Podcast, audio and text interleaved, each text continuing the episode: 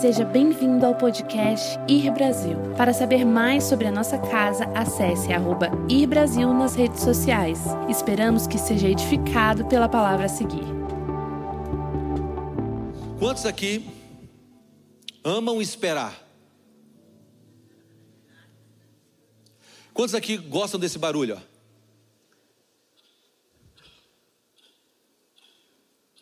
Você está lá na sala de espera e você fica ouvindo esse barulho. Você está lá no trânsito, em São Paulo, o negócio não está bom, aquele percurso de 15 minutos, você está duas horas no trânsito. Quantos vamos esperar aqui? Sabe, uma das piores sensações da vida é esperar. Esperar. Trânsito, trânsito piora e você fica preso, né? Sabe, você vê bons cristãos deixando de ser cristãos no trânsito de São Paulo, ou quando recebem uma fechada, ou quando querem chegar rápido no lugar, eles deixam de ser cristãos rapidamente. É o evangelho do meu irmão, eu não vou dizer sobre isso. Sabe quando a gente. Obrigado, pode tirar esse barulho, que o barulho não está muito bom agora. Você já pegou uma fila de. É, eu, eu funciono assim, vou fazer compras. Aí quando eu estou ali no caixa para fazer compras, quando eu entro no caixa para fazer compras, a pessoa está fazendo compras ali na, na minha frente, eu já estou analisando quantas compras ele tem, quanto tempo o cara pi, pi, pi, pi, está passando pi, pi, pi, eu já estou fazendo o cálculo, olho para o carrinho dele e falo assim, cara, vai demorar esse negócio. Porque a gente não gosta de esperar. é o cálculo do caixa, para ver se anda rápido. Eu, eu tenho uma dificuldade, eu tenho, eu, eu, e essa mensagem de hoje é para mim. Eu tenho uma dificuldade com pessoas prolixas. Já viu quando você vai conversar com alguém e a pessoa está dando aquela volta, contando toda aquela volta assim para chegar naquele lugar, você já sabe onde ele quer chegar, mas ele está contando tudo aquilo. Eu, não, não, não, já entendi o que você está falando. Eu estou confessando o meu pecado. A Mara vira para mim e fala assim: Cara, você é um pastor. Você tem que aprender a ouvir as pessoas. Não, eu estou ouvindo, mas eu já entendi onde ele quer chegar. Mas escute, Deus te deu duas orelhas e uma boca. É um sinal. Escute mais, fale menos. Sabe, mas eu tenho dificuldade com pessoas prolixas. Eu estou aqui confessando. Eu tenho dificuldade quando a pessoa ela vai trazer uma informação a você, ela está contando, narrando tudo aquilo, contando aquele negócio, como uma semente cresce. Eu já sei que vai virar uma árvore, é uma árvore, é uma árvore.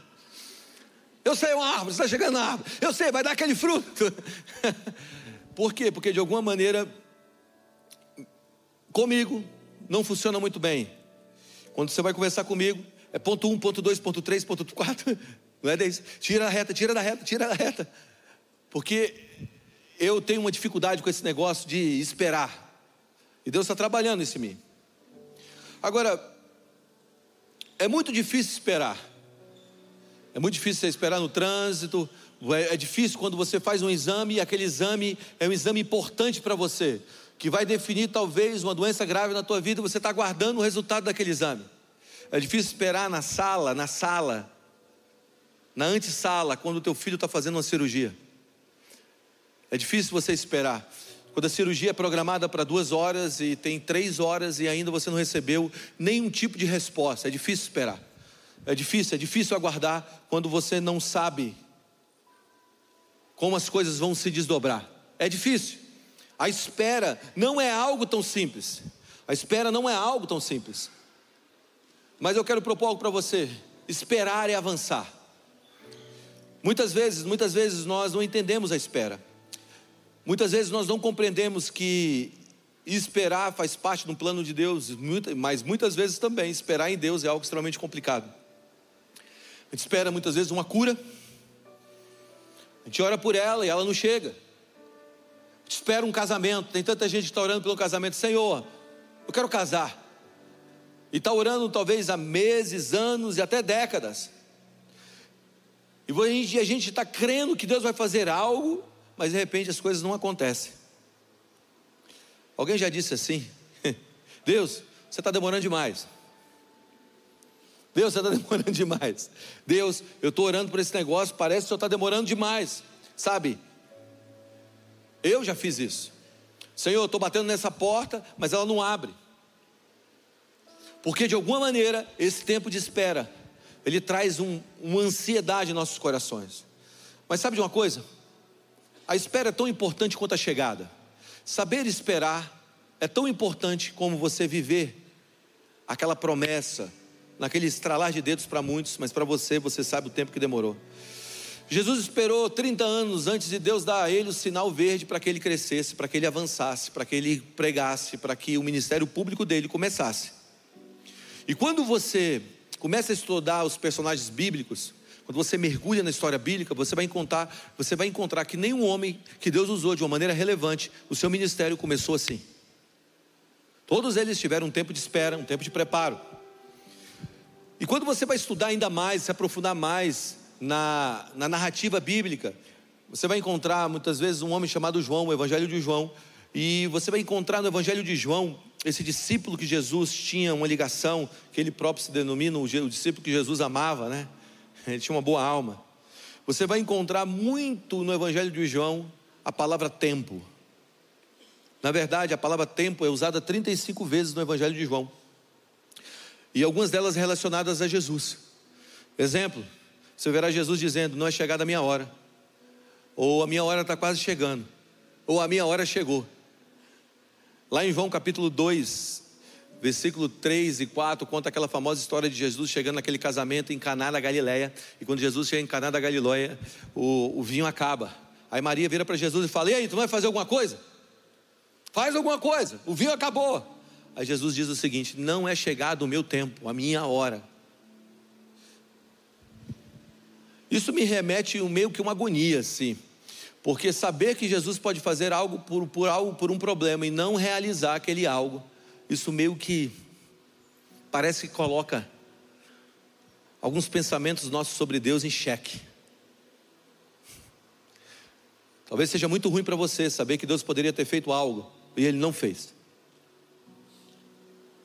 Mas aquilo que a gente fala que Deus não fez, simplesmente não está no tempo de Deus fazer. E a gente não entende o tempo de Deus. Agora, sendo honesto, tem muitas perguntas que nesse momento surgem quando a gente está nesse tempo de espera. Uma delas é: onde está Deus? Quantos nunca disseram isso? Onde está Deus? Ou o que Deus está fazendo quando eu estou esperando? Vamos lá, o que Deus está fazendo enquanto eu estou esperando? Eu estou aqui esperando, e o que Deus está fazendo? Aonde está Deus e o que Ele está fazendo? E hoje eu estou aqui para tentar responder essas perguntas. Perguntas que talvez sejam para pessoas que estão começando a sua jornada de fé. Mas hoje eu estou aqui para tentar responder para você aonde está Deus no teu tempo de espera. Eu sei que existe uma frase que já se tornou parte da nossa cultura aqui, que demora muito tempo para que Deus faça as coisas de repente, mas esse tempo de espera, essa antessala antes do milagre, essa antessala antes do ministério, essa antessala antes, antes da exposição, essa antessala antes da promoção, ela é complicada de se viver. Porque esses questionamentos, aonde está Deus e o que Deus está fazendo, enquanto eu estou esperando, sempre bate a porta. Sempre bate a nossa porta. Talvez você está orando por algo há muito tempo, pelo teu próprio filho, pela tua esposa, pelo teu esposo, pelo um crescimento, por um toque, as coisas não estão acontecendo no tempo que você acha que deve acontecer. E a pergunta vem: onde está Deus? E parece que muitas vezes dá um passo para frente, quando você acha que vai romper, pum, três passos para trás. Você fala, Deus, e aí? Eu não estou entendendo mais nada. Então, eu quero tentar responder essa pergunta: onde está Deus? Isaías 64, versículo 4 fala onde está Deus, no teu tempo de espera. Diz assim, Isaías 64, versículo 4: Porque desde a antiguidade não se ouviu, nem com o ouvido se percebeu, nem com os olhos se viu Deus além de ti ou maior do que ti, que trabalha para aquele que nele espera. Diga Deus, trabalha para aquele que nele espera. Então o que Deus está fazendo no tempo de espera? Deus está trabalhando. Deus tem um trabalho. Deus está trabalhando. Eu sempre digo que no primeiro sábado da humanidade Deus descansou, mas no primeiro sábado da restauração de todas as coisas Deus trabalhou. Jesus estava descendo as regiões das trevas e vencendo a morte, tomando as chaves da mão do diabo e subindo aos céus. ascendendo aos céus, ele estava entrando nos céus, e os anjos estavam cantando: Levantai, ó portas, as vossas cabeças, levantai-vos, ó portais, da, ó portais eternos, para que entre o Rei da Glória. Quem é o Rei da Glória? Jesus é o Rei da Glória. O que Jesus estava fazendo no primeiro sábado da redenção de todas as coisas? Trabalhando. No primeiro sábado da criação do mundo, ele estava descansando. Então, se você se perguntar onde Deus está no meio da sua espera, eu te respondo. Biblicamente, segundo Isaías 64, 4, enquanto você espera, Deus trabalha. Deus trabalha. Então eu quero trazer uma beleza na espera. A beleza da espera é que, no meio da espera, aquilo que você não consegue fazer pelas suas mãos, existe um Deus que está trabalhando. Na verdade, a Bíblia diz que aqueles que esperam no Senhor renovarão as suas forças, caminharão e não se cansarão, correrão e não se fadigarão, e subirão com asas, asas como águia. Quantos aqui querem encontrar os lugares altos? Começa com espera. Muito do nosso cansaço da nossa fadiga é porque a gente não entende que no tempo da espera Deus está trabalhando e a ansiedade está tomando conta dos nossos corações. Esperar sem conhecer o Deus que você serve gera uma ansiedade no seu coração. Mas esperar em Deus, esperar com confiança no Deus que fez os céus e a terra, o seu Deus, provoca em você a certeza de uma vida sem cansaço e de asas como águia. Então a pergunta muda: em que Deus está trabalhando? Se Deus está trabalhando, em que Ele está trabalhando? Em que Jesus está trabalhando? Em que? Em que? Qual é o trabalho de Jesus?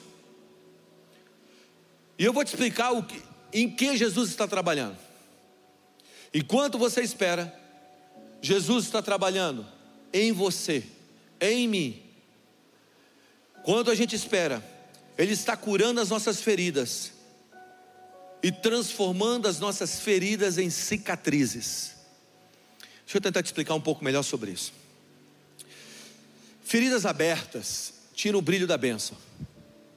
Quando você chega num lugar onde Deus tem para você, com uma ferida aberta, aquele lugar não brilha como deveria brilhar. Ele te dá uma esposa, mas a ferida está aberta, e agora, por causa da ferida, que não virou uma cicatriz, o casamento se torna uma tragédia. Ele te dá amigos, amigos verdadeiros, você trata eles como se fossem traidores. Por quê? Porque você teve uma ferida em um momento da sua vida que abriu ali no seu coração, uma traição que abriu no seu coração uma ferida, e agora você acha que todo mundo vai te trair. Então você recebe amigos, mas você não consegue desfrutar dos amigos. Por quê? Porque a ferida não deixa, não cicatrizou. Você não consegue pensar na bondade e na amizade. Você só olha para as pessoas e diz assim: ah, não, vai acontecer de novo. Olha lá, aquilo ali é tudo falsidade. Ele vai me dar o golpe. Estou contando as horas para tomar o tombo. Olha a rasteira. Porque em algum momento no passado você foi machucado. E você não deixou isso se curar. Não permitiu que o Senhor trabalhasse nesse tempo de espera, transformando feridas em cicatrizes, cicatrizando as feridas. Rubem Alves, Rubem Alves, ele diz o seguinte: ostra feliz não gera pérola. A verdade é que grande beleza da nossa vida vai passar por momentos em que grandes dores aparecerão em nossa vida. Histórias maravilhosas vêm de temporadas desafiadoras. Está comigo? E eu tenho entendido que muitas vezes a nossa ferida transforma o nosso discernimento em suspeita. O que, que a gente faz? A gente começa a duvidar de todo mundo. Por quê? Porque a gente está ferido. Então, uma pessoa dá algo para você, você já fica pensando, hum, já sei, esse cara aí está querendo comprar meu coração com esse negócio, né? Está querendo, sabe, já, já viu? É desse jeito. Por quê? Porque a gente está ferido. A gente não consegue acreditar na bondade, a gente não consegue acreditar na misericórdia. Sempre a gente acha que tem alguma coisa que está nos impulsionando, nos levando para um lugar ruim. A gente senta com as pessoas já pensando no pior sobre elas. A gente não consegue mais sentar numa mesa desarmado, porque de alguma maneira existe uma história para trás, uma história pregressa, de feridas em nosso coração que está transformando nosso discernimento em suspeita. Sempre a gente está suspeitando das pessoas, sempre a gente está suspeitando da bondade de Deus, Começa o mover de Deus, a gente fala, Ih, esse negócio já vai acabar, daqui a pouco a gente vai ter que passar por problema. Mas a espera, a espera em Deus, transforma essas feridas em cicatrizes. Não espera no tempo, não é só um tempo, não é, não é confiar no tempo. Alguns dizem que o tempo cura tudo, mas isso é uma mentira. Quem cura tudo é o Senhor.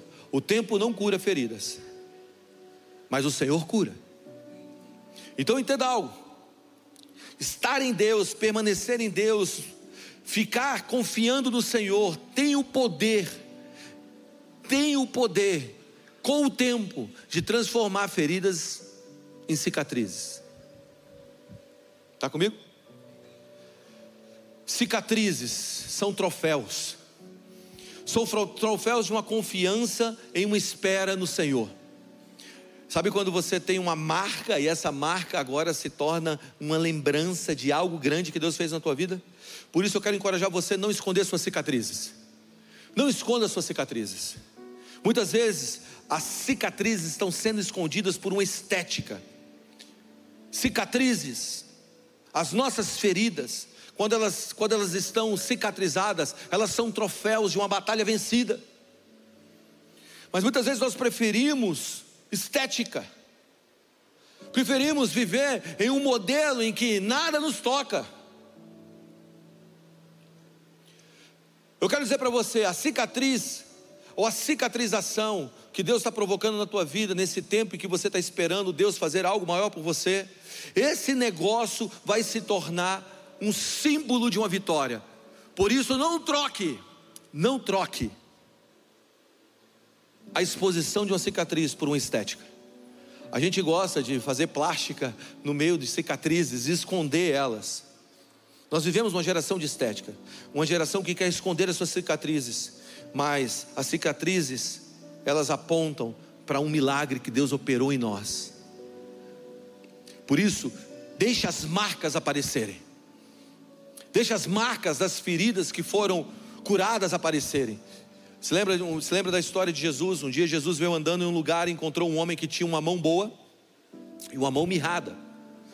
Uma das suas mãos tinha um defeito. E aí Jesus, passando, olhou para ele e disse o seguinte: estenda a sua mão até mim. E ele estendeu a mão mirrada. Talvez muitos de nós não estenderiam a mão mirrada. Que mão estenderia a mão boa? Senhor, olha como aqui, ó. Olha a estética dessa mão. Olha como essa mão é boa. Olha como eu sou, como eu sou capaz de administrar isso. Senhor, olha como eu canto bem. Senhor, olha como eu consigo pregar bem. Senhor, olha a minha eloquência. Senhor, olha o dom que eu tenho. Mas aquele homem foi curado porque ele mostrou a sua dor. De alguma maneira a gente está tentando ocultar o que é feio e mostrar o que é bonito. A gente vive numa geração em que tudo tem que ser instagramável, tudo tem que ser muito bonito, tudo tem que ter um apelo e uma beleza. E tudo bem, eu acredito em beleza, eu acredito em excelência. Você entra aqui, tem uma faixa escrito beleza lá na porta. Mas o que eu quero propor para você é que a beleza, a beleza nas cicatrizes, a beleza nas lutas que você travou e na espera que você teve em Deus antes de ser promovido, há beleza nisso. Se você quer ser curado, não adianta você mostrar o teu braço bom, você tem que mostrar o teu braço ruim. As coisas que não estão belas, as coisas que ainda não foram produzidas, ou reproduzidas, ou transformadas pela mensagem do Evangelho. Tem alguém vivo aí? Estenda a tua mão mirrada hoje. Deixa a cicatrização acontecer. Uma geração que esconde suas cicatrizes é a mesma geração que não lembra dos seus milagres. Entenda algo: as marcas que aconteceram na tua vida fazem parte de um plano muito maior do Senhor. Teu pai não foi um pai bom e muitas vezes você nem toca nesse assunto por medo de voltar naquele lugar e se sentir totalmente desprotegida. Escuta o que eu estou dizendo, isso faz parte do, seu, do plano de Deus. Deus vai pegar esse negócio, vai transformar isso para a glória dele. Existem dezenas de meninas que vão ser curadas pelo teu testemunho da tua falta de paternidade. É hora de você lidar com as suas cicatrizes. É hora de você lidar pela perda, a perda do filho que você teve. É hora de você lidar, você lidar de, de, diretamente, da, diretamente de cara a cara com a traição que você passou. De alguma maneira, quando a gente encara essas coisas, do descrédito que as pessoas tiveram conosco, tem gente que paga para ver o seu sucesso. Mas de alguma maneira, quando a gente espera no Senhor e as cicatrizes aparecem, a ferida é cicatrizada, isso se torna então um troféu. Esperar no Senhor é ver cicatrização acontecer e troféus. Você lembra quando Jesus ressuscita dos mortos?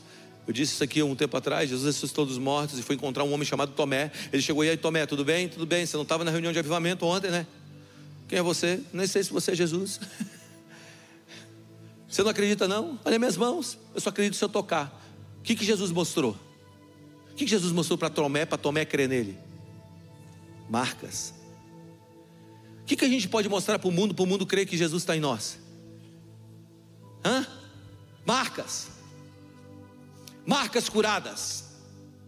Marcas regeneradas. Como o mundo vai crer em nós, que em Jesus, no Jesus que nós pregamos? Através daquele que um dia foi preso, oprimido pelas drogas e está livre. Como o mundo vai crer no Evangelho que nós estamos pregando? Através daquela dor, aquela dor pelo abandono, pela rejeição que você venceu. Agora você mostra as marcas e fala: toca aqui, ó, toca nessas marcas. Jesus está nelas. Como você vai expressar Jesus no mundo? De uma maneira que o mundo leia e creia que Jesus, leia em você e creia que Jesus está presente na sua vida. Como? Quando você for rejeitado e amar aquele que te rejeitou, quando você orar por aquele que te perseguiu, quando você amar aquele que te abusou. Quando as suas marcas se tornarem uma mensagem. Deus está nos chamando para que as nossas marcas se tornem uma mensagem do Evangelho. As nossas dores se tornem uma mensagem. Amém? O que acontece também no tempo da espera? O tempo da espera, nós amadurecemos por propósito. Diga, espera nos amadurece. Entenda isso. Deus não está preparando uma promessa para você, Deus está te preparando para uma promessa. Entenda isso. Que Deus está querendo te amadurecer. Gálatas capítulo 4, versículo 1, diz o seguinte, e versículo 2: Digo, pois, que durante o tempo que o herdeiro é menor, nada se difere de um escravo, posto que ele é senhor de tudo, mas está tudo sob tutores e curadores até o tempo determinado pelo Pai. Olha o que o texto está dizendo. Gálatas capítulo 4. Ele está dizendo que existe um herdeiro, alguém que tem, tem direito a uma herança, alguém que tem direito a viver de uma maneira próspera, pela herança que tem. Mas no tempo em que ele é um menino, ele nada se difere de um escravo. Ele não tem diferença nenhum de um escravo, sendo que toda a sua herança está na mão de tutores, e são elas, são esses tutores que administram a herança dele. Por quê? Porque ele é um menino. Apesar de ter, não desfruta, porque é um menino. Quantos de nós aqui temos acesso a uma herança, somos herdeiros e co-herdeiros em Cristo Jesus? Somos herdeiros de Deus e co-herdeiros desse reino inabalável, dessas promessas que não são temporais. E ainda assim não desfrutamos dessas promessas porque estamos vivendo como meninos. Aí o que Deus faz? Deus nos coloca um tempo de espera. Para que a maturidade cresça dentro de nós, para que a gente possa ter acesso à herança. A pergunta é: se somos ricos, como vivemos tão pobres? Se somos filhos de Deus, ricos nas regiões espirituais, por que vivemos tão pobres? Porque somos filhos como escravos, porque somos meninos. Meninos. E perceba algo: herança antecipada é maldição. Deus não pode, na verdade não é que Deus não pode. Deus, na sua incrível sabedoria, Ele não antecipa você uma herança, porque Ele sabe que essa herança vai se tornar uma maldição. Então, o que Deus está retendo não é por um ato de um Deus punitivo. Deus está retendo algo de você, é porque você não está maduro para conviver com o peso do favor dele. E quando nós não estamos maduros para conviver com o peso do favor de Deus, Deus retém de nós. Ou melhor, Deus retém para nós num tempo futuro. A herança antecipada é uma maldição. Se lembra do filho pródigo? O filho pródigo pediu uma herança. Ele diz: Pai, eu quero minha herança.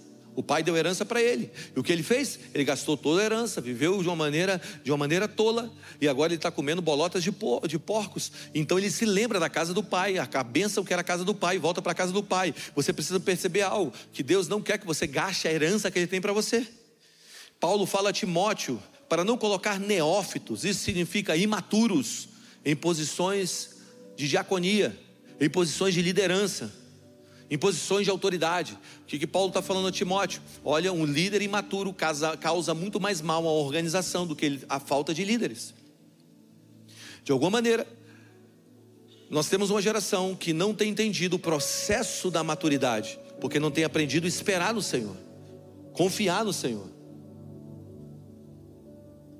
Prejuízos, e mais prejuízos nós temos vistos em organizações, por líderes imaturos, por falta de maturidade. É melhor a gente ficar sem líderes. Então, a pergunta é: como eu adquiro maturidade? Maturidade você adquire nesse tempo de espera, porque nesse tempo de espera você começa a raciocinar. Deus começa a trazer um raciocínio em você, ou começa a te instruir a pensar de uma maneira não imediata, mas e entender que tudo na vida tem um processo a ser cumprido e a ser vivido. Você pede para Deus uma família, Deus te dá uma semente. Você pede para Deus um ministério, Deus te dá uma semente. Você pede para Deus a mudança de uma cidade, Deus te dá uma semente. Deus não entrega árvores, Deus entrega sementes, mas dentro de uma semente existe o potencial para se transformar ou para crescer e se tornar uma floresta. Você está comigo? Então, quando a gente pega uma semente, o raciocínio de Deus para uma semente, quando Ele olha uma semente, Ele vê uma floresta. O nosso raciocínio é uma semente, mas Deus está vendo uma floresta. Isso é raciocinar segundo as coisas dos céus. Por isso, Paulo fala em 1 Coríntios capítulo 3, versículo 1 a 3 o seguinte: Eu, porém, irmãos, não pude vos falar como espirituais, mas sim como carnais, como crianças em Cristo. Olha o que ele está dizendo: você pode ser uma criança em Cristo. Quantos aqui estão em Cristo? Glória a Deus. Mas você tem que saber se você é uma criança em Cristo. E como eu sei que eu sou uma criança em Cristo? Ele continua dizendo: Leite vos dei de beber. Não vos dei alimento sólido, sólido, porque ainda não pode suportar. Vocês não podem suportar alimento sólido. Ninguém ainda agora podeis, porque ainda sois carnais. Quando eu sei que eu sou carnal, é quando os meus pensamentos estão nas coisas dos homens, eu estou processando tudo pelo imediato. A palavra carnal aqui significa viver segundo o pensamento dos homens ou das coisas da terra. Da terra. É você pensar que existe um limite para tudo e não existe uma eternidade operando em tudo. Vou te dar um exemplo. Alguns aqui já viram falar no avivamento de Gideão. Como é que foi o avivamento de Gideão? Gideão estava prestes a sair uma guerra. E quando ele está prestes a sair a guerra, Deus fala para ele: Quantos tem aí? Aí ele falou: Tem 32 mil. Aí Deus falou: ok, manda quase todo mundo embora. Fica com 300. Manda lamber a água. Ficou 300. O avivamento de Gideão é que menos é mais.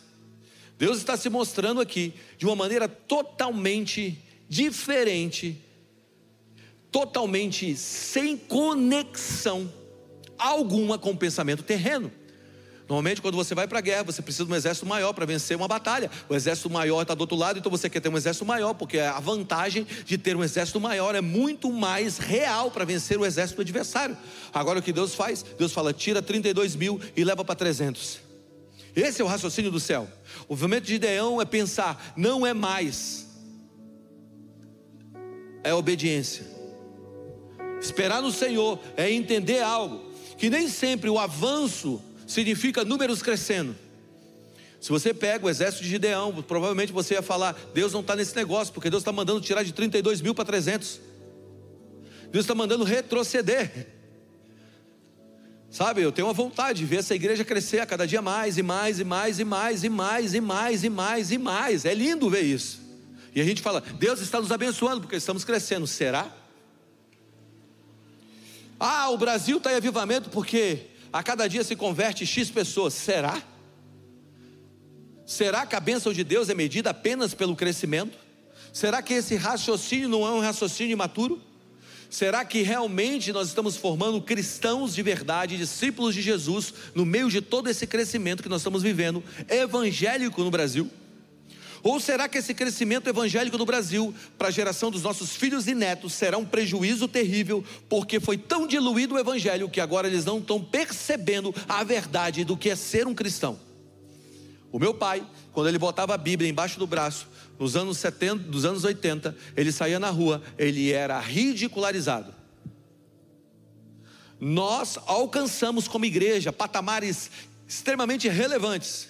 Hoje ser evangélico não é mais ser tratado com baixo QI.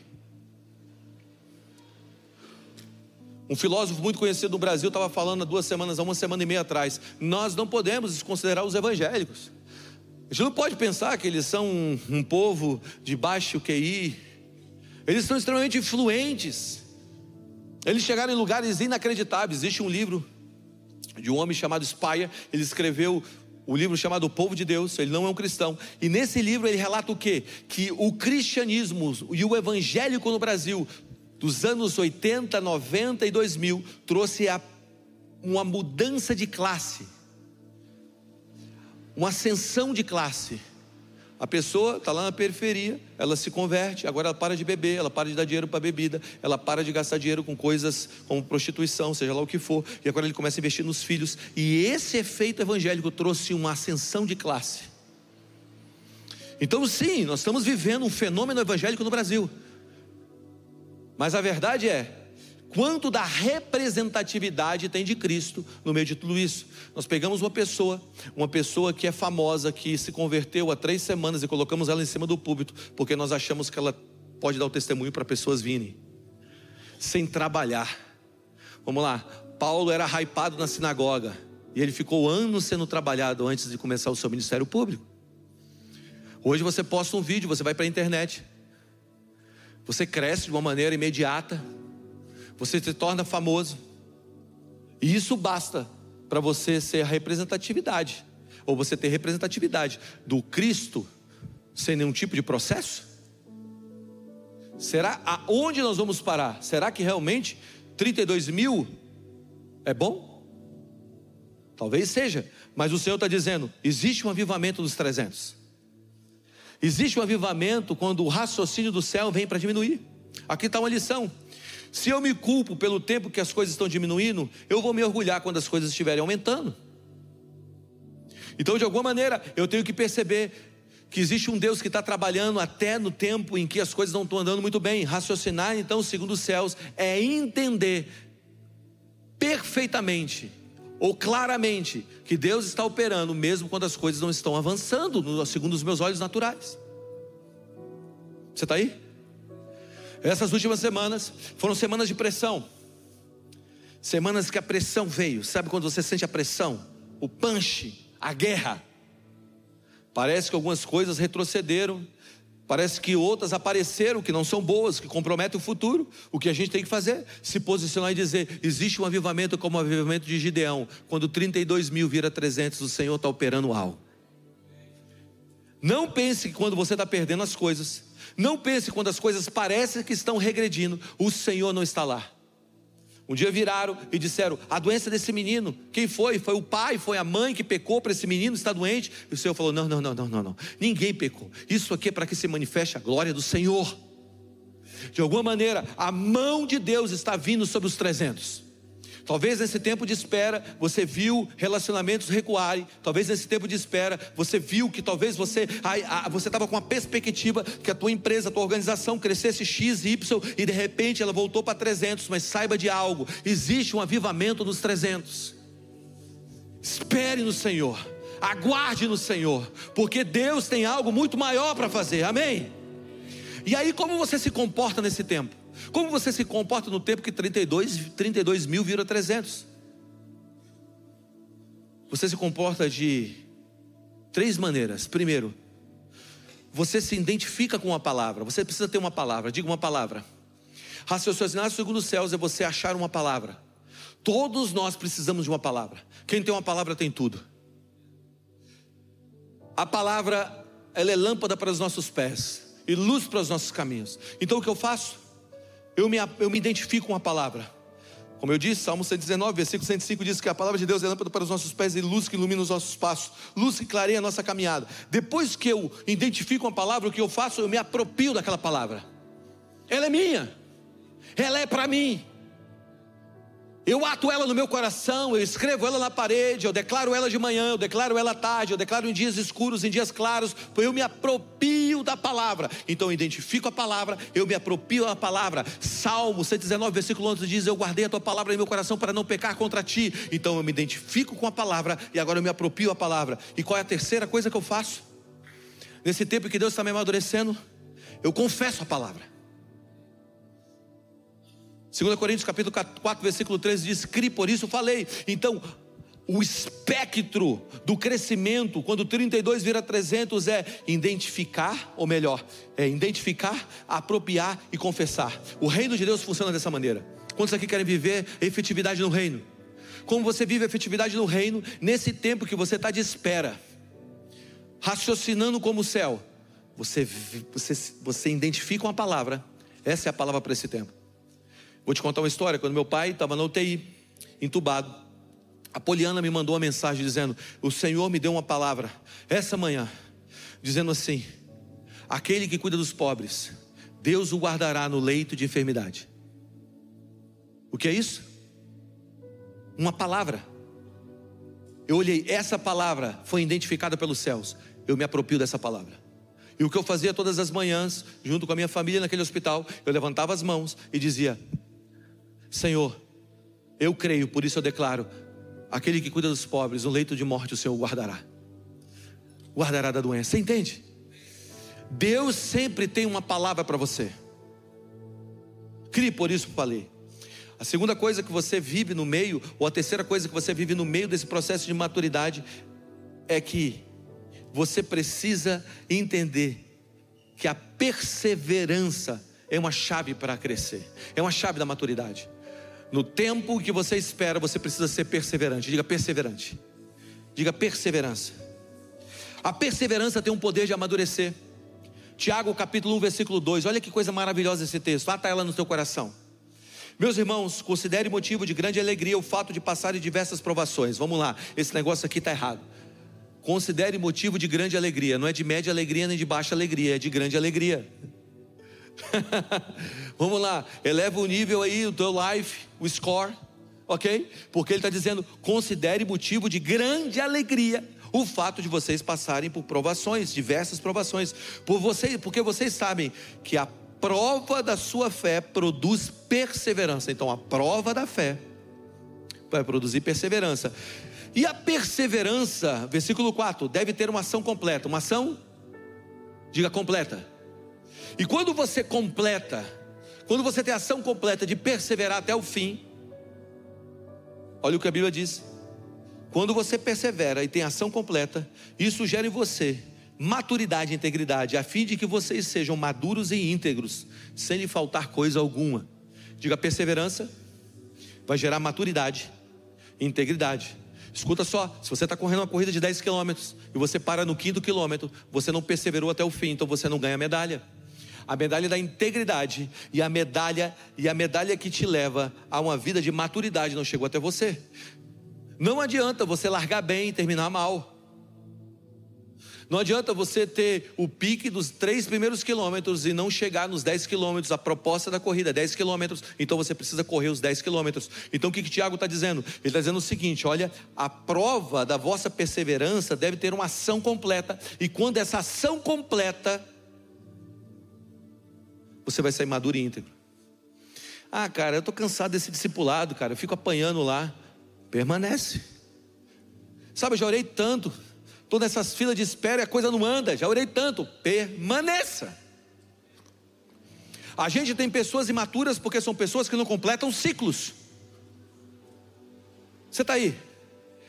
Falei assim, cara, que tanta gente matura, não sei se dá você coceira, tem hora, está me dando coceira, tá é porque não existe perseverança.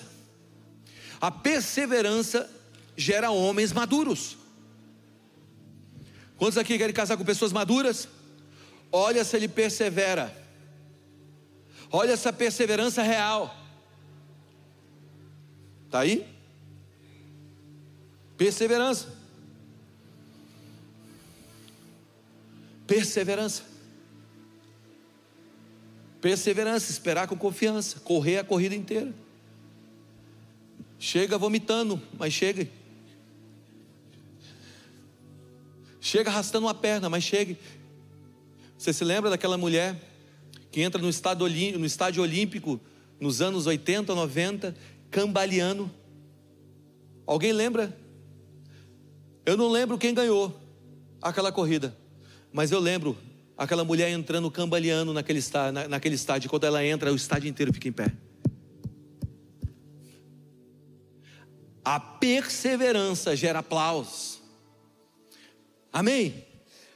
Então, no tempo da espera, o que você tem que fazer é continuar perseverando nas palavras de Deus. Eu quero te dar um conselho: o que você deve fazer no tempo da tua perseverança? Pegue as palavras que Deus te deu, leia elas de manhã, medite nelas à tarde, declare elas à noite, colhe elas na parede, declare, declare, declare, declare, declare. Coloque mão sobre a sua cabeça e fale a palavra, ore a palavra, leia a palavra, coloque a palavra diante dos seus olhos, coloque a palavra no teu carro para poder rodar. Ame a palavra, ate ela ao teu coração, não se aparte dela. Amém? Porque dessa maneira você não vai desperdiçar a espera. Diga a espera, não é uma estação perdida. Continue mergulhando em Deus enquanto você espera, mergulhando em Deus. O que significa isso? Esperar não é ter uma atitude passiva no meio de um sentimento que Deus vai fazer algo futuro. Quantos aqui querem casar? Alguém levante, a mão se você quer casar, você é solteiro. Ok. Se você quer casar e a pessoa que você deseja casar ainda não apareceu na tua vida, eu quero te dar um, dar um conselho. Comece a aprender o que é casamento. Comece a aprender o que é viver em relacionamento. Estude sobre isso. Ouçam palestra, ouçam pessoas que são experimentadas nisso. Aprenda para que quando chegar o tempo, você esteja mais preparado para aquele tempo. Se você quer um rompimento financeiro, Estude sobre administração de recursos. Não espere os recursos chegarem para você estudar, estude antes. Estude como liderar empresas, como ser um bom administrador. Se você deseja um ministério, romper no ministério e crescer em Deus, sirva uma igreja, se envolva em projetos, se entregue por Ele. Tem muita gente que está querendo construir a arca quando começa a chover. Não faz nenhum sentido, meu irmão. Não faz nenhum sentido você começar a se mover quando as coisas, quando Deus começa a operar. Você está aí? Comece a se preparar. Não seja passivo na espera. Não seja, espere de uma maneira ativa. Se você deseja chuva, se você deseja chuva de Deus, comece a construir o barco ou a cavar poços. O tempo da espera é importante. É tão importante porque talvez você não veja o que Deus está fazendo, talvez haja um silêncio no meio disso, mas Deus está fazendo. Deixa eu encerrar com isso. O último capítulo de Malaquias, o primeiro capítulo de Mateus, é chamado de período interbíblico. E nesse período de 400 anos, não havia profecia, não havia profetas falando, não havia um mover de Deus assim tão palpável. Mas nesse período surge um homem chamado Alexandre. Esse homem chamado Alexandre, ele conquista o um mundo conhecido, por isso ele se torna o grande. Porque normalmente quem conquista o um mundo conhecido se torna grande. Você tem uma grande conquista, você é o grande. Então Alexandre agora se torna Alexandre o Grande. E Alexandre o Grande ele promove algo para o mundo chamado helenismo.